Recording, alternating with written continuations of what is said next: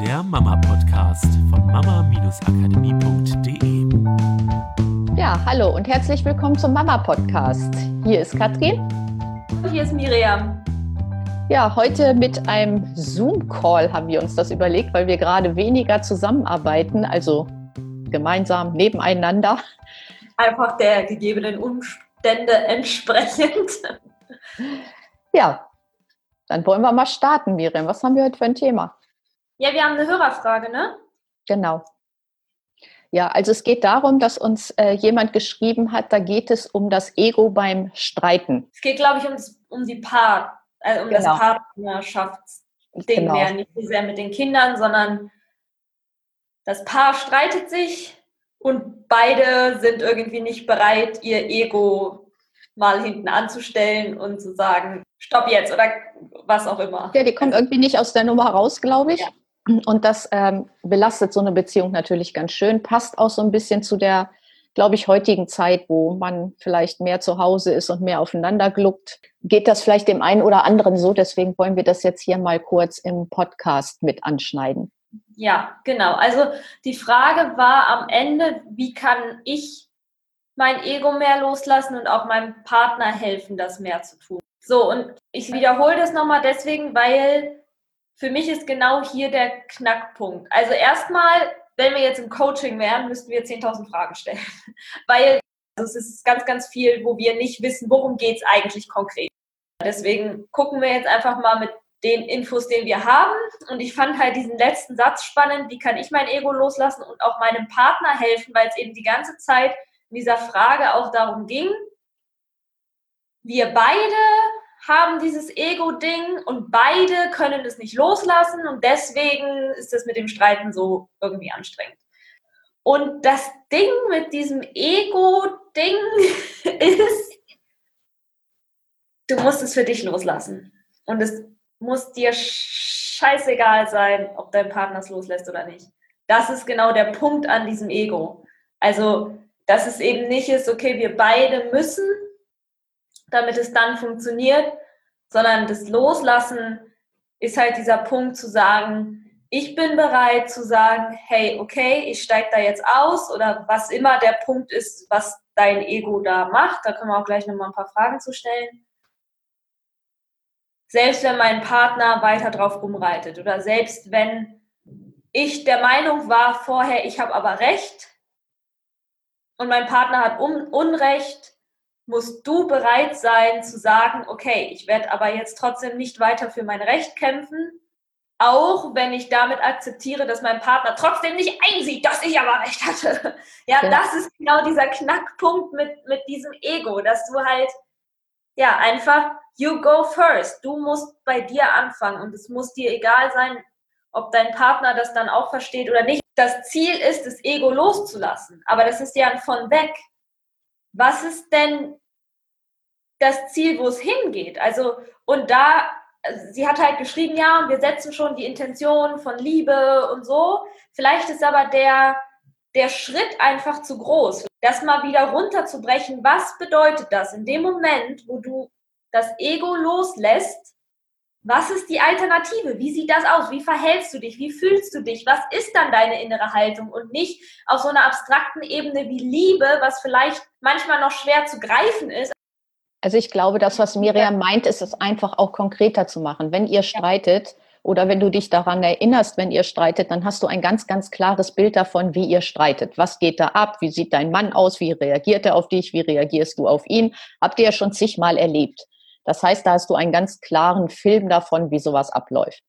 So, und wenn du jetzt eine Intention von Liebe setzt, hast du immer noch kein klares Bild davon, was du stattdessen machst, wie ihr stattdessen interagiert. Und da in die Intention reinzugehen, in dieses Bild reinzugehen, was dann passiert. Halt ein bisschen konkreter. Wie kannst du liebevoll mit deinem Mann umgehen, wenn so eine Situation kommt, dass du dich angegriffen fühlst. Und bei diesem du dich angegriffen fühlst, springt bestimmt gleich die Miriam wieder ein. ja, kann ich gleich nochmal drauf eingehen. Ich habe vorher noch eine Sache genau zu dem Thema, weil die nächste Frage, die sich nämlich für mich anschließt, ist, was ist denn der Ziel des Streites? Also es gibt ja einen Grund für den Streit. Ist das, weil du dich eben angegriffen fühlst und das Gefühl hast, du musst dich verteidigen? Oder ist das, geht es immer um das Thema meinetwegen Essen, mein Mann will gesund essen, ich habe Bock auf Pizza und wir streiten darüber, was es zu essen gibt oder so. Also es sind ja verschiedene Ziele, ja. Das, also der Ziel des Streites ist ja meistens, ich will den anderen von meiner Meinung überzeugen.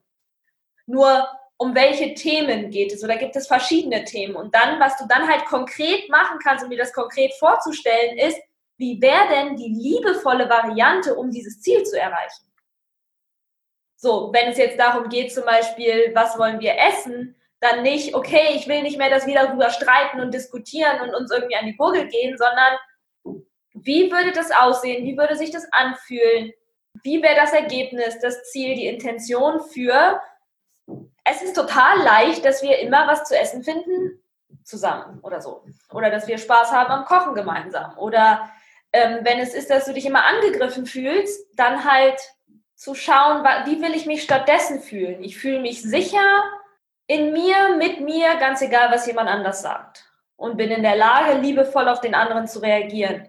Was ist das, was du in dir fühlst? Und da schließt sich dieses Thema an mit dem angegriffen fühlen. Für mich in meiner Definition von Ego, also für das, was ich für mich irgendwie versucht habe rauszukristallisieren, hat Ego auch immer irgendwas mit Unsicherheit oder mit Angst zu tun. Also das Ego will irgendwas beschützen. Das ist das so, das Ego macht so, ich bin da, ich kümmere mich, hier passiert nichts mit was auch immer, deinem Inneren, keine Ahnung was. Hier kommt niemand an mir vorbei. So, ich, ich, ich bin der Schutzwall. Und der baut aber dann manchmal sehr merkwürdige Strategien darum auf, um das zu schützen. Aber das heißt ja, es gibt etwas, was sozusagen geschützt werden muss. Also eine Angst davor, dass ich irgendwas verliere, dass ich mich nicht gut genug fühle.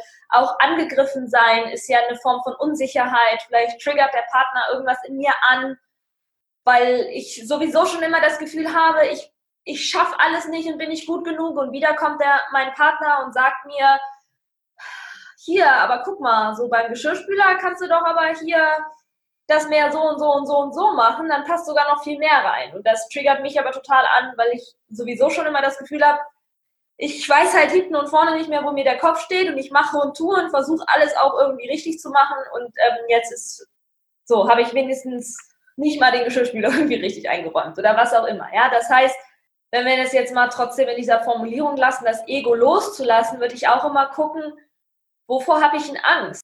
Und mich dann damit zu beschäftigen und diese Angst zu verwandeln, dass ich mich sicher fühle mit mir, dass ich mich geliebt fühle mit mir. Vielleicht auch, dass es für mich okay ist, Fehler zu machen und dass ich verstehe, dass Fehler nur Feedback sind. Das kann genauso gut ja was sein, ja, wenn ich immer das Gefühl habe, okay, ich kann mit Kritik nicht umgehen. Ego müssten wir jetzt erstmal definieren, weil ich weiß, dass es in vielen Bereichen als sehr, wie ein sehr klarer Begriff behandelt wird. Überall wird vom Ego gesprochen ich glaube, dass Ego für jeden auch was Individuelles ist und dass jeder für sich schauen darf, was liegt denn dahinter. Und dann sind wir wieder bei den klassischen Themen, die wir haben. Löst deine Unsicherheit aus, löst deine Ängste auf, guck, was du stattdessen willst, löst deine Glaubenssätze auf. Und dann kann ich nämlich wieder konkrete Schritte gehen. Dann ist es nicht so ein undefiniertes Etwas mit, ich, da ist ein Ego, das ist ja gefühlt wie so ein Männchen, wie so ein Fremdkörper in mir, was sich irgendwie für mich verhält, womit ich überhaupt nichts zu tun habe sondern dann hat es wieder was mit mir zu tun, nämlich mit meinem Inneren. Und dann kann ich Coaching-Übungen machen, Entspannungen machen, Trancen machen. Ja, vor allen Dingen denke ich mal, dann kommst du halt auch aus dem Kampf raus, weil, wie Miriam sagt, wenn du eine Angst hast oder sowas, dann fühlst du dich ja wirklich angegriffen von jemandem, weil du, und dann hast du das Gefühl, du musst etwas verteidigen. Und dann kommst du aus dem Kampf raus und bist viel mehr in der Liebe. Und wenn ihr euch dann in der Liebe oder du jemanden in der Liebe begegnest, dann sieht es halt auch schon wieder ganz anders aus.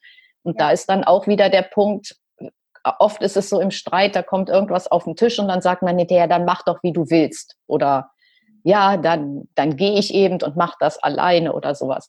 Wenn du schon vorher weißt, dass du nachgibst, dann kannst du gleich auch von Anfang an sagen, ja, ich mache das, weil dann kommt es ja auch erstmal nicht zum Streit. Weil manchmal ist es einfach unnötig und dann kann man lieber in einem ruhigen Zeitpunkt nochmal darauf eingehen und sagen, hör mal zu, ich habe echt vorhin keinen Bock gehabt, das zu machen, ich habe es jetzt gemacht aber können wir da nicht eine Lösung finden? Ja. Nicht, wenn es so aufgebauscht ist, sondern einfach, wenn die Emotionen alle ein bisschen runtergefahren sind und vorher sagst du dann einfach mal, weißt du, ich mache das einfach, weil es dir wichtig ist und dem anderen vielleicht nicht. Und da auch den anderen mal ein bisschen zu verstehen, der hat vielleicht gerade andere Prioritäten oder Genau, und ich glaube, dann sind wir wieder an diesem Punkt, dass ich ansetze, bevor der Streit überhaupt losgeht. Dass ich gar nicht versuche, im Streit dann alles zu verändern und auf einmal von, ich bin schon wieder in dieser Haltung, aber jetzt versuche ich aus dieser Haltung heraus mein Ego loszulassen. Das ist halt blöde Kombi, weil das Gehirn ist schon so voll auf Kampf aus und dann ist es nicht wirklich offen für, hey, wir probieren mal was Neues aus und strukturieren uns mal um, sondern das mache ich vorher, das mache ich, wenn ich entspannt bin, wenn ich Zeit habe, nachdem du diesen Podcast gehört hast, dich mal hinzusetzen, dich zu überlegen, okay, was geht denn da innerlich eigentlich in mir vor, was ich so äh, deckele mit dem Begriff Ego und mir das anzuschauen, um dann dafür zu sorgen, dass es beim nächsten Mal gar nicht so weit kommt. Eine wichtige Sache habe ich noch, ich würde das gar nicht mehr sagen. Also sie hat es uns ja jetzt als Frage geschrieben, aber wenn ich das im Kopf habe und denke oder jemanden erzähle, wir streiten uns immer, wir können unser Ego nicht loslassen, lassen, dann bestätigt sich das natürlich mitunter auch immer wieder. Also ich würde sowas gar nicht sagen, sondern es gibt von Neville Goddard so einen richtig schönen Satz, wo man so Glaubenssätze oder so alte Strukturen ganz gut loslassen kann. Und ich finde den total toll, weil da kannst du immer so schön anfangen mit, ich erinnere mich an die Zeit, als wir noch viel gestritten haben und beide auf unser Ego so gepocht haben. Aber jetzt Jetzt weiß ich, dass wir solche Meinungsverschiedenheiten friedlich lösen können. Also das ist so ein Satz, der pointet halt das, was gerade ist, in die Vergangenheit und holt etwas aus der Zukunft ins Hier und Jetzt, um einfach da mehr Frieden reinzubringen. Und das kannst du mit allen Sachen, egal was es ist, was dich gerade belastet, gerade jetzt vielleicht auch in der Zeit, wo so ein paar Probleme im Familienleben auftauchen, diesen Satz einfach immer mal anfangen. Ich erinnere mich an die Zeit als und dann packst du das Problem da rein, pointest es in die Vergangenheit und holst aus der Zukunft, aber jetzt, jetzt weiß ich das. Eine super schöne Übung, wende ich gerne an, wenn ich mal so einen blöden Gedanken habe. Und ja, ich denke mal, der ist sehr, sehr hilfreich für alle Hörer, die gerade in irgendetwas feststecken oder ja, so ein bisschen Reibungspunkte in der Familie haben, wo ihr jetzt ein bisschen vielleicht mehr aufeinander gluckt oder einem die Decke auf den Kopf fällt. Ja, dann bis zum nächsten Video oder bis zum nächsten Podcast. Genau, tschüss. Tschüss, macht's gut. Das war der Mama Podcast, der Podcast, der Familien zusammenwachsen lässt. Mehr zu uns unter mama-akademie.de.